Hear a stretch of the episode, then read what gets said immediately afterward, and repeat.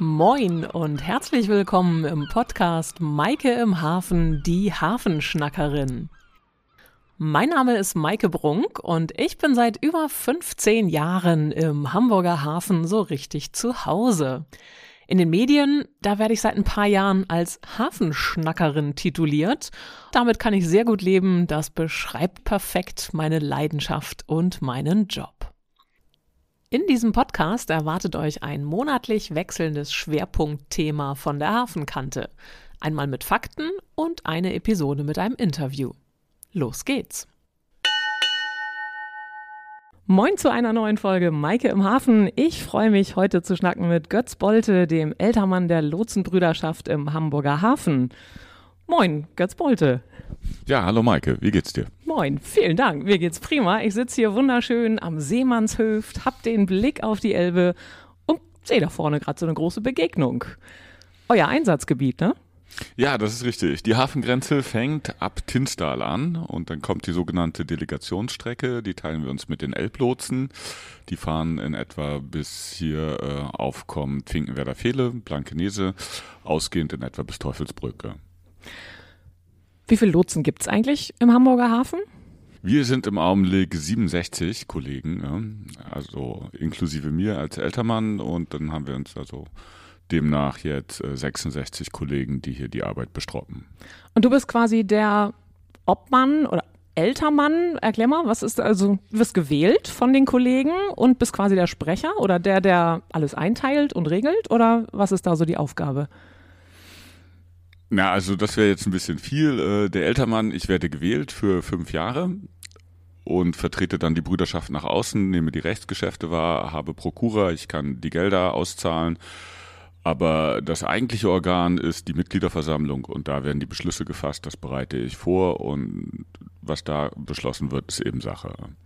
Vielleicht schnacken wir am Anfang erstmal drüber, was macht eigentlich ein Lotse? Vielleicht hat, haben unsere Hörer auch schon mal gehört, es gibt Lotsen, die die Schiffe begleiten in der Elbmündung, dann gibt es Lotsen, die begleiten die Schiffe während der Fahrt durch die Elbe und dann gibt es die Hafenlotsen. Das wäre dann dein Bereich, in dem du tätig bist? Oder hast du auch direkt mit den Elblotsen was zu tun? Natürlich haben wir mit den Elblotsen auch was zu tun. Das ist ja unsere direkte Schnittstelle. Das sind die beiden Reviere, treffen ja hier direkt zusammen. Wie vorhin schon gesagt, Hinsdal ist die offizielle Grenze und äh, in Wahrheit ist die Grenze so ein bisschen schwammiger. Die spielt sich halt zwischen hier, dem Seemannshöft und Hinsdal ab. Da treffen wir uns. Und wir als Hafenlotsen sind die, die die Schiffe dann übernehmen und zu den einzelnen Liegeplätzen bringen. Das ist unsere primäre Aufgabe. Wir beraten dabei den Kapitän, wo es hingeht, wenn der Fragen hat, äh, Zollformalitäten, äh, wo kriege ich dieses, wo kriege ich jenes her, was ist die beste Taxifirma, wie komme ich an Land, stehen wir natürlich auch jederzeit mit zur Verfügung, aber vorrangig ist es erstmal, die Schiffe sicher in den Hafen rein und raus zu bekommen. Und kennt ihr die meisten Schiffe, die kommen? Also es gibt ja durchaus viele, die immer wieder kommen. Kennt man dann auch schon die Crew oder sind das eigentlich immer wieder neue Leute, auf die ihr euch einlassen müsst? Ja, im Wesentlichen ist das natürlich immer wieder neu und manche Leute sieht man jahrelang nicht und auf einmal gibt es so einen Schnack in der Seefahrt, es geht keiner verloren, ne? tauchen die wieder auf. Äh, manche Fiederkapitäne früher, das waren viel Holländer und auch ja, Osteuropäer, die kennt man nach der Zeit. Ne? Und mhm. wenn man dann auch noch den Namen kennt, hat man meist ein ganz gutes Verhältnis, was man aufbauen kann. Und geht man als Hafenlotse alleine auf das Schiff oder auch mal zu zweit? Oder betreut man ein Schiff auch je nach Größe mit mehreren Lotsen? Ich habe irgendwo gelesen, dass natürlich hier aus der Zentrale ja auch eine, eine Überwachung mit äh, erfolgt oder eine, eine Kommunikation mit erfolgt. Magst du vielleicht mal so ein, so ein Beispiel schildern? Wenn jetzt hier vorne kommt gerade so ein 400 Meter Port rein, da geht jetzt wahrscheinlich dann über das Lotsenversetzboot gleich der Hafenlotse an Bord, der Elblotse geht von Bord, so stelle ich mir das als Laie vor. Und dann, was passiert dann? Ja, das ist schon ganz richtig. Also wir klettern an Bord. Es ist nicht, dass wir irgendwie wie ein Fluglotse an Land sitzen und nur eine Beratung machen und sagen, ja, ein bisschen mehr nach da, ein bisschen mehr nach da und äh, passt gerade nicht, sieht schlecht aus. Nein, wir, wir klettern an Bord, lösen dort den Kollegen von der Elbe ab. In dem Fall des 400 Meter Schiffs sind wir auch mit zwei Kollegen an Bord. Da macht einer eben explizit das Manövrieren vom Schiff und der andere regelt den Verkehr. Zusätzlich haben wir dann noch äh, in der nautischen Zentrale einen Radarbeobachter, der nochmal eine explizite Objektradarberatung macht. Das zusammengefasst äh, bringt uns dann doch ein ziemlich sicheres Ergebnis, was wir dann anstreben. gibt dann auch nochmal mit noch mehr Kollegen. Das ist dann aber wirklich der Spezialfall Ausdocken bei Blom und Voss 17, wenn die Landungsbrücken gesperrt werden. Da ist ab einer bestimmten Schiffsgröße noch ein dritter Lotse mit an Bord. Das heißt also, der eine fährt das Schiff mit dem Kapitän, einer kümmert sich um das ganze andere. Dann steht wirklich noch einer hinten und guckt dann nochmal die Abstände mit an oder an der Stelle, wo man ihn halt brauchte. Und ihr beratet die Kapitäne übernehmt aber nicht die Verantwortung fürs Schiff oder doch? Also wo, wo ist da die, die Grenze eigentlich? Oder gibt es da auch Kapitäne, die vielleicht ein bisschen resistent sind und sagen, nee, ich habe aber meine Meinung, wir machen das jetzt aber so? Wie folgen da die Abstimmungen an Bord? Ja, vielleicht mal das erste mit der Verantwortung. Äh, Verantwortung nehmen wir schon, aber es ist natürlich so, äh, das gibt keine Beule am Schiff unter 20, 30.000 Euro. Und äh, wenn da richtig was schief geht, dann wird das richtig, richtig teuer. Und das kann eigentlich nur der verdienen, der mit dem Schiff auch das Geld verdient. Äh, oder der kann es bezahlen, so rum. Und das ist der Räder. Und da ist eben das Konstrukt, dass äh, für den Räder, also für den Kapitän haftet der Räder und deswegen sind wir auf der juristischen Ebene nur der Berater äh, des Kapitäns eben. Liegt aber einfach daran, sonst müssten wir auch eine irre also Summe abschließen oder eine irre Versicherungssumme zahlen. Mhm. Das würde den ganzen äh, Lotsabgaben natürlich noch teurer machen und ja, ich glaube, das wäre nicht im Sinne der ganzen Geschichte. Also es ist nicht, dass wir uns unbedingt nun vor der Verantwortung drücken wollen. Also ich nee, glaube, um Gottes Willen, so wollte ich das auch nicht ausgedrückt haben manchmal wird so ausgelegt halt, ja, ihr kommt an Bord und dann übernehmt ihr keine Verantwortung. Also wir sind ja selber alle Kapitän gewesen, ja. gewesen und wissen schon, wie sich das anfühlt, wenn mal was schief geht. Das ist ja eine furchtbar unangenehme Situation und dann steht man da ja, okay, dann geht's eben weiter mit dem Abarbeiten. Ja, und äh, zu der anderen Frage, man trifft bestimmt in seinem langen Lotsleben den Kapitän, mit dem man eben nicht kann. Und da muss mhm. man eben sehen, dass man das möglichst äh, professionell über die Bühne bringt. Also mir ist das aber, glaube ich, jetzt in den 17 Jahren äh, dreimal passiert, dass ich, ohne mich zu verabschieden, von der Brücke gegangen bin und einfach okay. gesagt habe, nee, jetzt will ich aber weg hier. Ne? Das ist dann zum Glück die ganz seltene Ausnahme. Und so meinte ich es auch eben mit dem, ähm, ob der, der Kapitän sich dann eben auch reinreden lässt oder äh, ob der dann eben auch die Ratschläge annimmt, so im Sinne von Verantwortlichkeiten, ähm, wie das da mit der Grenze ist. Weil kann ja auch sein, dass der sagt, ich weiß aber viel besser, wie mein Schiff reagiert mit Wind oder Strömung oder irgendwas. Aber ihr müsst ja so viele Größen auch mit einplanen, was das Manövrieren der Schiffe im Hafen angeht. Da geht es auch gar nicht ohne die ganzen Erfahrungswerte, die jetzt speziell den Hamburger Hafen angehen, oder? Ja, das ist das Erste. Also wir, wir wissen schon ganz genau, wie das hier funktioniert und wir kennen mitunter auch das Schiff besser. Äh, trotzdem hören wir natürlich dem Kapitän jedes Mal zu, wenn der sagt, mein Schiff stoppt schlecht und man denkt, na, kann eigentlich nicht sein. Also jeder hört dazu und macht das auch, aber es gibt einfach auch Leute, die wollen alles selber machen. Mhm. Und ja, da muss man halt eben den Weg finden, wie man da sicher zum Ziel kommt. Ne?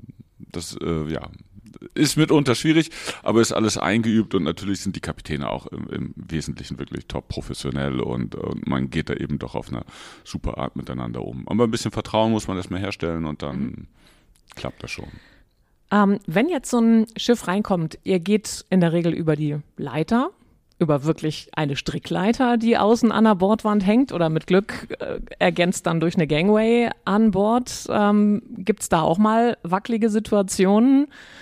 Ähm, es ist ja nicht immer schönes Wetter in Hamburg oder es ist auch nicht immer Hochsommer.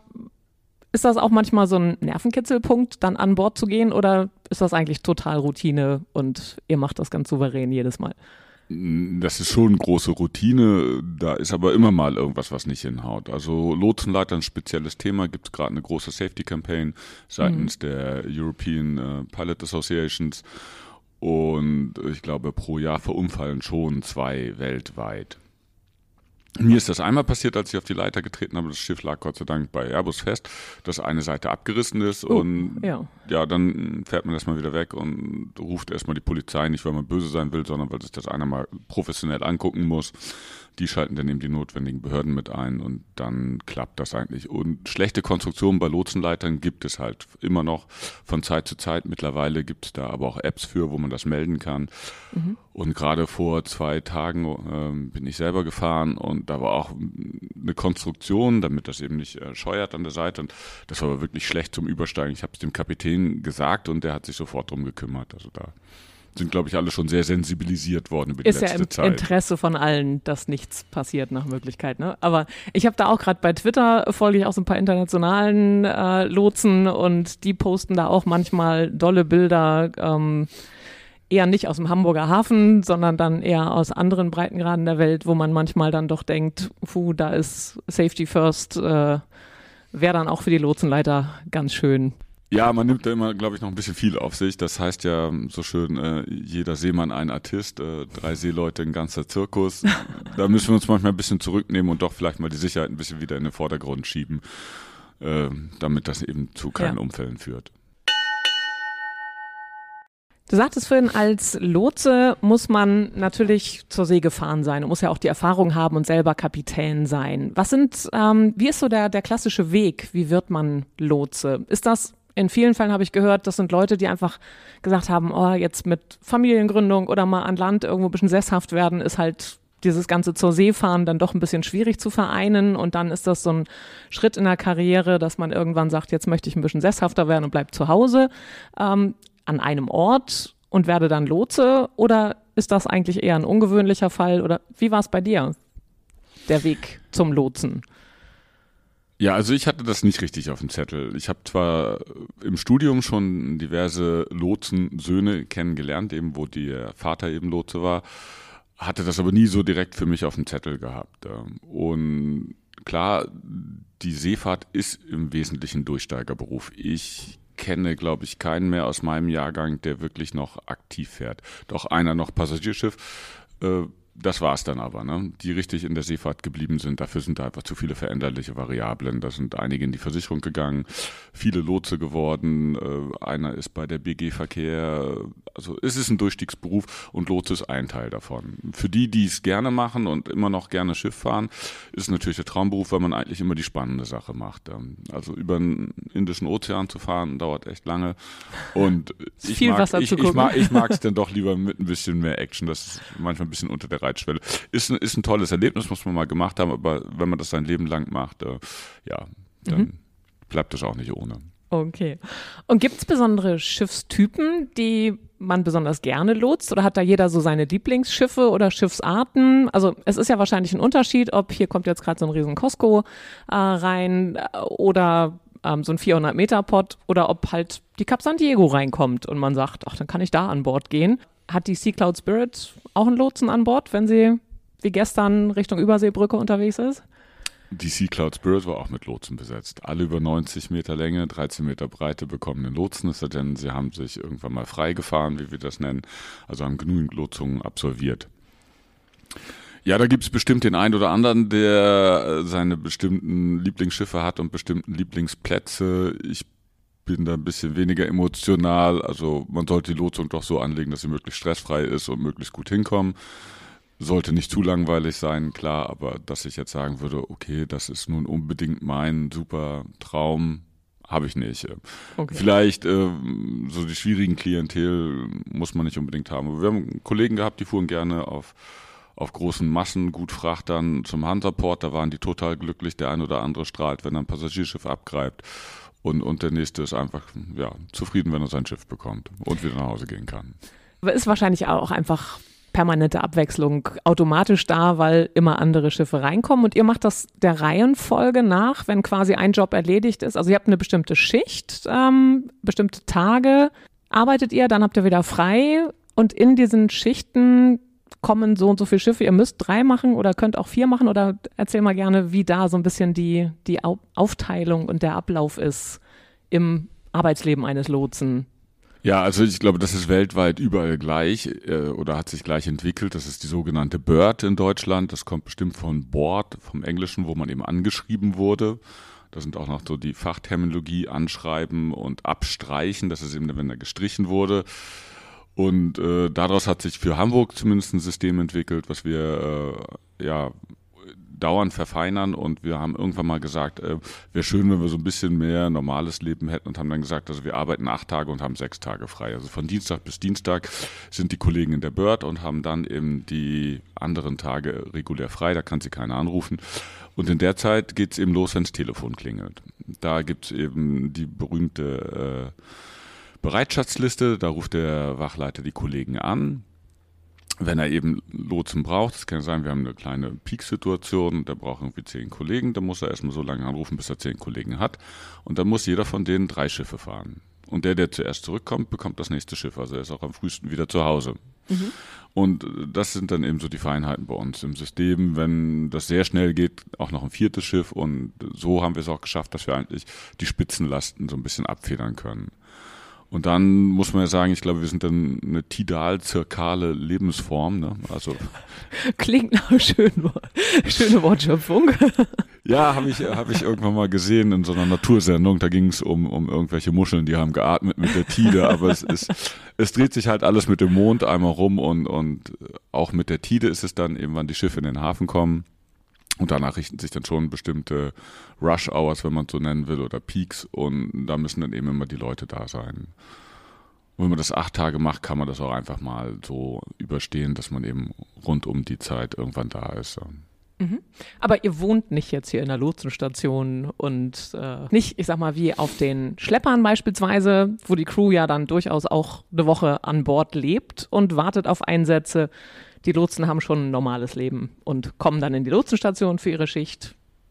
Genau, also wir wohnen natürlich alle ein bisschen dicht bei und die, die weiter weg wohnen, haben dann eine Wohnung hier irgendwo. Mhm. Und dann haben wir eine Abrufzeit von einer Stunde mhm. oder anderthalb Stunden. Also ihr müsst quasi in der Zeit dann, dann muss, vor Ort sein. Dann mhm. muss man hier sein. Und da hat man sich auch zu sputen. Und dann, wenn man das eben nicht schafft oder nicht erreichbar ist, dann kostet das auch einen kleinen Geldbetrag. Ich glaube, aktuell sind es irgendwie um die 600 Euro, die man dann in die Kasse zahlen ah, ja. darf. Äh, spöttisch einmal Currywurst und Pommes für alle. Bei anderen Brüderschaften mag das halt noch mehr sein und das hält die Disziplin doch so hoch, dass wir alle von zu Hause aus operieren mhm. können. Klar, in der Nacht fährt man nicht zwischen zwei Schiffen für drei Stunden nach Hause. Da haben wir oben noch Ruheräume und da kann man sich mhm. dann eben einmal hinlegen und ein bisschen entspannen. Ne? Und ein Lotse ist selbstständig? Genau, wir sind äh, Freiberufler, mhm. organisiert innerhalb der Lotsenbrüderschaft, die wiederum ist als Rechtsform eine Körperschaft des öffentlichen Rechts, genau. Und Lotsenbrüder sind Männer und heutzutage wahrscheinlich fast alles. Ich habe gesehen, so ein, zwei Frauen gibt es auf der Elbe oder bei den Elblotsen oder auch im Hamburger Hafen. Ja, wir haben auch eine Kollegin mittlerweile. Ja, aber es ist durchweg ein Männerberuf. Die meisten, die Kapitäne sind Männer. Ich kenne, glaube ich, persönlich eine Handvoll Kapitäninnen. Das ist war's dann. Aber wirklich, das, das, das ist das ist nach wie vor von allen, die ich hier getroffen habe. Äh, davon sind äh, eine an Land, äh, dann glaube ich zweimal bei Hapag-Lloyd, äh, dann Frau Hansen von den äh, Färöerinseln, glaube ich, das ist wirklich, es sind ganz wenige, man kennt sie nachher, ja. Frau Kür, irgendwo aus dem Münsterland, äh, das war's aber. Ja. Die hat man wirklich alle noch namentlich auf dem Zettel, weil es eben nicht so viele sind. Daraus natürlich werden es eben auch verdammt wenig ähm, Frauen, die nachher im Lotsenberuf sind. Ja. Hat man das Gefühl, ein bisschen mehr wird es weiblicher in der Seefahrt oder ist es nach wie vor eigentlich so, wie es vor 100 Jahren war, nur mit vereinzelten Exotinnen dazwischen? Ich denke, es wird wohl so bleiben. Ja. Es, die große Frage ist schon mal diskutiert worden. Man hat so ein bisschen Studien rausgezogen. Vergleichbare Länder, USA, Schweden ist Lotsinnenanteil oder Lotsen, weibliche Lotsen, würde ich ja sagen, fünf Prozent. Mhm. Deckt sich mit dem, wie überhaupt Frauen in der weltweiten Seefahrt ja auch unterwegs sind. Ich glaube, da habe ich auch mal von irgendeiner Studie von fünf Prozent als Gesamtzahl in der gesamten Seefahrt gehört. Das ist ja doch durchaus überschaubar. Das, das kann gut sein. Also äh, im, im Luftfahrtbereich ist, ist es nicht anders, obwohl ja. kurioserweise mein erstes Schiff hatten wir immerhin, äh, war zweite Offizierin und dritte Offizierin waren beide dabei. Also das äh, mal so, mal so. Ne? Okay, ja. Wenn jetzt ein Schiff ah, hier die Elbe raufkommt. Ähm, wie lange im Voraus melden die sich an oder wie lange im Voraus erfahrt ihr als Lotsen, was für Schiffe da kommen oder müsst ihr besondere Einsätze speziell vorbereiten? Guckt ihr nach Wind und Wetter wahrscheinlich an dem Tag, entscheidet dann vielleicht auch, ab wann geht der Lotse schon mit aufs Schiff? Wie machen sich da solche Vorplanungen für bestimmte, vielleicht außergewöhnliche Schiffe oder besonders große Schiffe mit Herausforderungen bemerkbar? Naja, erstmal, also den Blick für den Tide-Zeitpunkt und das Wetter sollte man die ganze Zeit mit im Auge behalten. Ansonsten haben wir eine Bestellzeit von zwei Stunden. Für große Schiffe sind es vier Stunden, weil da mehr Abstimmungen gemacht werden müssen. Wir würden es aber auch in zwei Stunden schaffen, haben wir früher auch gemacht.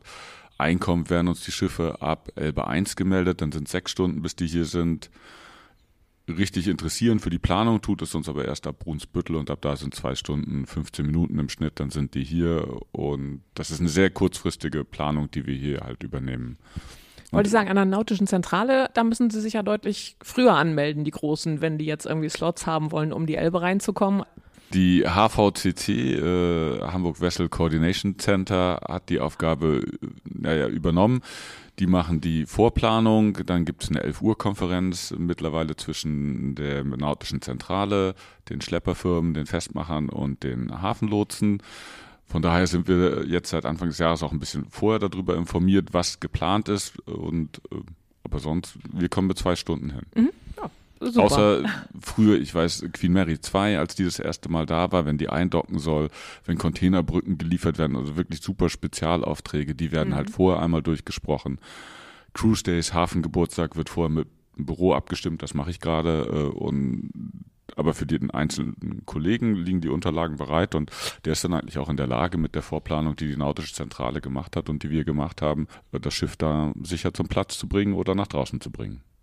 Was sind, wenn ein Schiff nach Hamburg reinkommt, die besonderen Herausforderungen für einen Lotsen im Hamburger Hafen gegenüber der Elbpassage? Unterscheidet sich das vom, von der Lotsenarbeit her sehr? Natürlich ist es hier viel enger und man muss irgendwie ein bisschen manövrieren, aber Themen mit Freizeitskippern, die einem vor die Nase fahren, gibt es wahrscheinlich auch, während man die Elbe rauf oder runter schippert.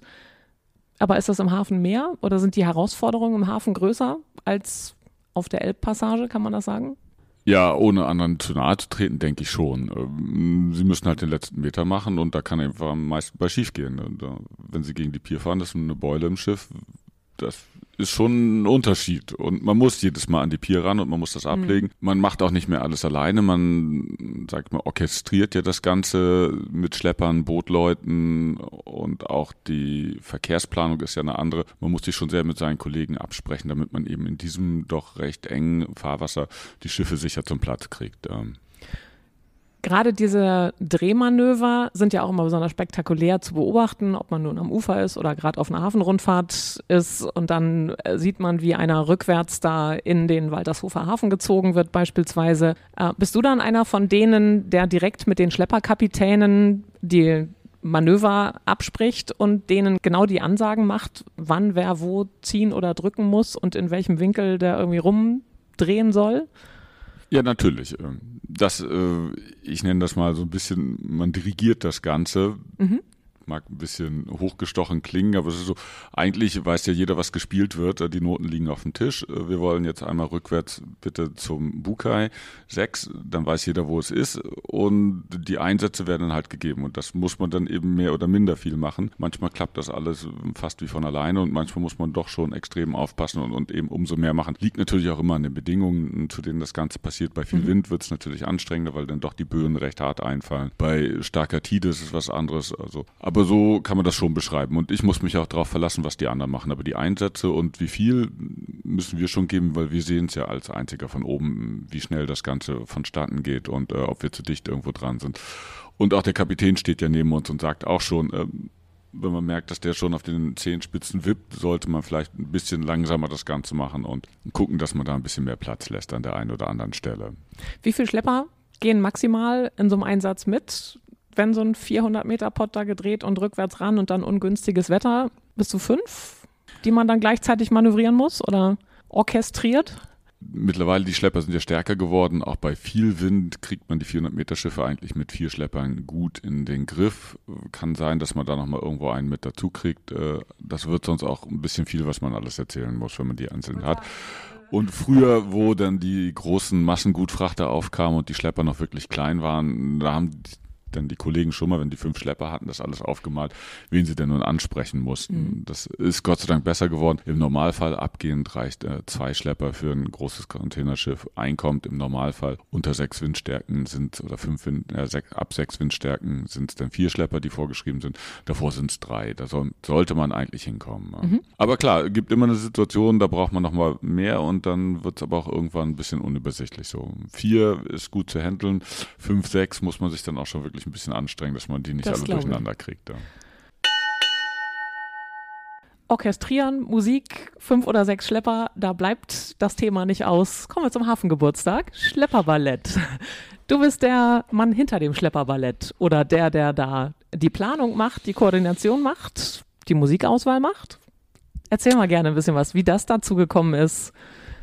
Ja, genau. Das hat früher ein Kollege gemacht. Äh, also ganz früh hat das einmal mit einem Herrn Petersen angefangen, dann hat der nächste Herr Petersen gemacht und dann sind uns wahrscheinlich die Petersens ausgegangen und dann hat ein anderer Kollege das gemacht, der ist dann aber leider vorzeitig ausgeschieden wegen Krankheit und da wurde das an mich rangetragen. Da habe ich gesagt, gut, mache ich gerne, habe mir das einmal angeguckt und habe das jetzt eben zweimal schon geleitet und ja, es fängt an, dass man sich die Musik aussucht, mhm. dann wird ja der Zeitpunkt irgendwann festgelegt, dann muss man natürlich gucken, ob das mit der Tide passt. Welche Figuren kann ich fahren? Habe ich eine starke Tide? Ist gerade nach Niedrigwasser. Habe ich Ebbe? Habe ich Flut? Und danach versucht man dann, die Figuren auszuwählen, die abgefahren werden sollen. Dann geht es ja immer weiter. Irgendwann weiß man dann auch, wie viel Schlepper man bekommt. Und dann geht es eben in die richtige Planung rein. Und diesmal war es natürlich nochmal ein bisschen besonders. Das ist ja von der Firma Fairplay, hat mich einer angesprochen, können wir da nicht mal was Neues machen? Und ich meinte, ja, machen wir mal. Ne? Das ist dann doch ziemlich groß geworden am Ende und äh, war, war schon mehr als normal zu tun. Und vor allem ja auch dieses Ballett im Ballett war schon ganz schön großartig. Ja? Also, also wirklich auch Live-Tänzer und Tänzerinnen an Bord eines Schleppers zu haben, die balletttänzerisch im Schlepperballett unterwegs sind. Was soll das noch toppen? Äh, plant ihr da schon fürs nächste Jahr? Ja, die Planungen laufen. Es liegt natürlich wie immer auch am Etat, was, was nachher bezahlt werden kann. Und ja, das war diesmal, fand ich eine super Vorstellung. Äh, das hat wirklich, also ich fand das Ballett auch super, als ich es dann gesehen habe. Ja. Und wir haben es ja vorher nur einmal kurz gesehen. Wir haben uns getroffen zwar ein, zwei Mal, was sonst auch nicht üblich war. Und da sah man dann schon so ein bisschen, okay, das, aber das Ballett hat auch bis zum Ende eben die Karten nicht offengelegt, wahrscheinlich weil die auch bis zum Ende geprobt haben. Und dann mit dem Feuerwerk und der Band, das war natürlich auch nochmal toll. Ne? Immer ein tolles Highlight und äh, ja auch einer der Magneten einfach während des Hafengeburtstags. Jetzt sagtest du vorhin nachher, äh, nicht nachher, sondern im September haben wir ja Cruise Days in Hamburg. Ähm, Gibt es da ähnliche Aktivitäten oder Eingebundenheit, ähm, was, die, ähm, was die Lotsen angeht, wenn jetzt da irgendwo Feuerwerke sind oder Schiffe dann im Strom gehalten werden müssen, so wie es die letzten Jahre war. Ich weiß gar nicht, ob das dieses Jahr auch wieder sowas gibt, aber seid ihr da quasi als Lotsen auch mit beteiligt während der Cruise Days oder dann eher nur im Rahmen von An- und Abfahrt der Schiffe? Nee, also geplant wird das ja meistens von der Eventagentur. Die haben sich dann überlegt, ob sie eine Lasershow machen möchten. Mhm. Drohnen hat ja bis jetzt noch nicht so richtig geklappt, eine Drohnenshow und oder ein Feuerwerk, ein klassisches. Das wird eingereicht, dann sind die Kollegen erstmal bei der HPA, die sich das Ganze angucken, die fragen uns dann dazu, wie wir das mitmachen wollen, dann stimmen wir das alles zusammen ab, was, was möglich ist und zu welchem Zeitpunkt man das Ganze machen kann dann wird das vorbereitet und dann sind halt abends die Kollegen da, die angerufen werden und die kriegen dann eben einmal die Order quasi in die Hand. Okay, heute starten wir vom Amerika-Heft oder fahren bis dahin und dann wird das einfach ja, abgespult. Das kann dann auch jeder. Ne? Also wenn wir das alles einmal vorher geplant haben, zusammen eben mit dem Oberhafenamt, äh, oder, ja, dann ist das alles rund. Das klingt fantastisch. Ich bin gespannt auf den nächsten Hafengeburtstag und sag, oder auch natürlich auf die Cruise Days. Sag ganz herzlichen Dank, Götz Bolte, für das spannende Gespräch und wir sehen uns bestimmt mal wieder im Hamburger Hafen. Vielen Dank. Ja, Maike, freue ich mich drauf. Dankeschön. Und nicht erschrecken, das Typhon der Cap San Diego, das wird natürlich auch weiterhin hier zum Ende jeder Episode erschallen. Ich sag bis bald an der Hafenkante. Ahoi, eure Maike im Hafen.